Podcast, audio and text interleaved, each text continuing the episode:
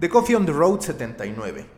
Hoy quiero responder a una pregunta que muchos nos hacemos constantemente. Diría yo que los que hacemos podcast nos la hacemos a diario y varias veces. ¿Cuáles son los podcasts más escuchados de Latinoamérica? También, así como les voy a dar respuesta, quiero advertir que hay un sesgo en este reporte que se publica.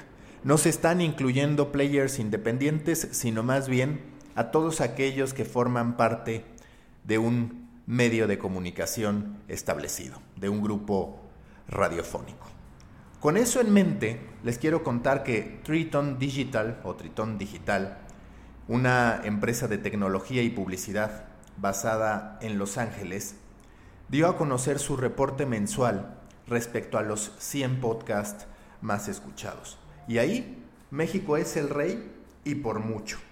Insisto, bajo esta categorización con podcasts que tienen que ver con una red radiofónica, tenemos a la corneta de los 40 MX con 813 mil descargas mensuales en el primer lugar y hace tiempo ya que está ahí. La diferencia es abismal con respecto al segundo, que es O Asunto de Grupo Globo de Brasil, que registra 264 mil descargas semanales. Imagínense la diferencia de 813 mil a 264 mil.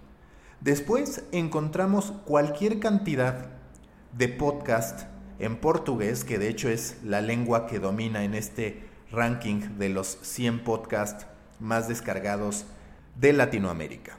Es tal la hegemonía del portugués que encontramos en este ranking 71 podcasts en portugués, 28 en español y solo uno en inglés que aparece por primera vez en este ranking que es Fox News Radio con 13.788 descargas.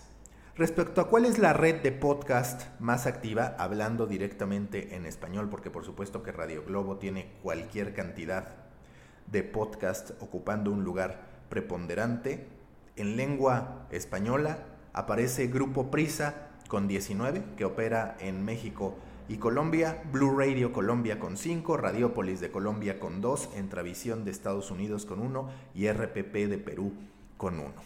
¿Qué shows aparecen de prisa, que la mayoría de ellos son mexicanos? Ya les decía, La Corneta en la primera posición con 813.678 descargas. Así las cosas de W Radio con Gabriela Barkentin y Risco aparece también en una posición relevante, en este caso la posición número 20 con 33.700 descargas. Ya párate, programa que se conoce popularmente en México con 32.356 descargas de los 40 MX. También ahí presente está Marta de Baile con su show en W Radio registrando 29.110 descargas semanales, perdiendo cuatro lugares con respecto al ranking anterior. Aparece también de Prisa Radio El Pulso del Fútbol, pero esto es con Caracol en Colombia, 23.800 descargas. La Luciérnaga también de Caracol, de Prisa Radio, con 21.940. Y así podríamos ir viendo cualquier cantidad de shows que aparecen por parte de Prisa radio. Es importante mencionar la metodología de este reporte y también el hecho de que está considerando lo que consume la audiencia latinoamericana en general. ¿Qué dice la metodología? Que se basa en un periodo de informes de cuatro semanas, es decir, un mes, y que las entidades se clasifican por descargas semanales promedio, es decir, de lunes a domingo, de acuerdo a distintas mediciones técnicas para podcast validadas por la IAB a través de su TecLab.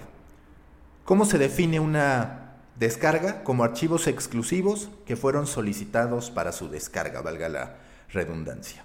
Entre ellos, indica esta metodología, se incluyen descargas de archivos completos, descargas progresivas y también descargas parciales, que están sujetas a las directrices técnicas ya mencionadas por el IAB TecLab.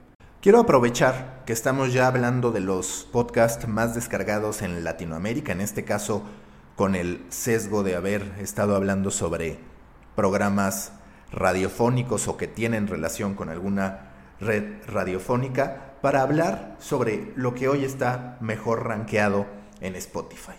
Aparece en cuarto lugar y empiezo con el cuarto lugar porque es la principal novedad Made in Medellín, que es un podcast original de Spotify, que cuenta en ocho episodios la vida y música de J Balvin relatada por él mismo. Ya la he estado consumiendo pese a que no soy fanático de J Balvin ni del reggaetón en general y les puedo decir que permite un acercamiento muy humano hacia una figura que de no conocer su historia parecería vivir en el éxito absoluto y sin incluso problemas tan comunes como el de la depresión.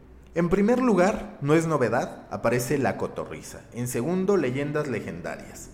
En tercero, Marta de Baile, que recordemos que también aparece en este ranking de Tritón. En quinto, ya conocido, se regalan dudas, que como les mencioné en un podcast anterior, también está por organizar toda una gira alrededor de las distintas entidades de la República Mexicana para poder presentar su show La Hora Feliz con Cojo Feliz y Tío Robert, de comedia igual que el Frasco MX, Cosas con Roberto Martínez y Jacobo Wong, que aparece entre lo más escuchado después de solamente cuatro episodios, pero también recordemos que ellos ya tienen su podcast, en el caso de Roberto Martínez, creativo, que también suele aparecer bastante bien rankeado.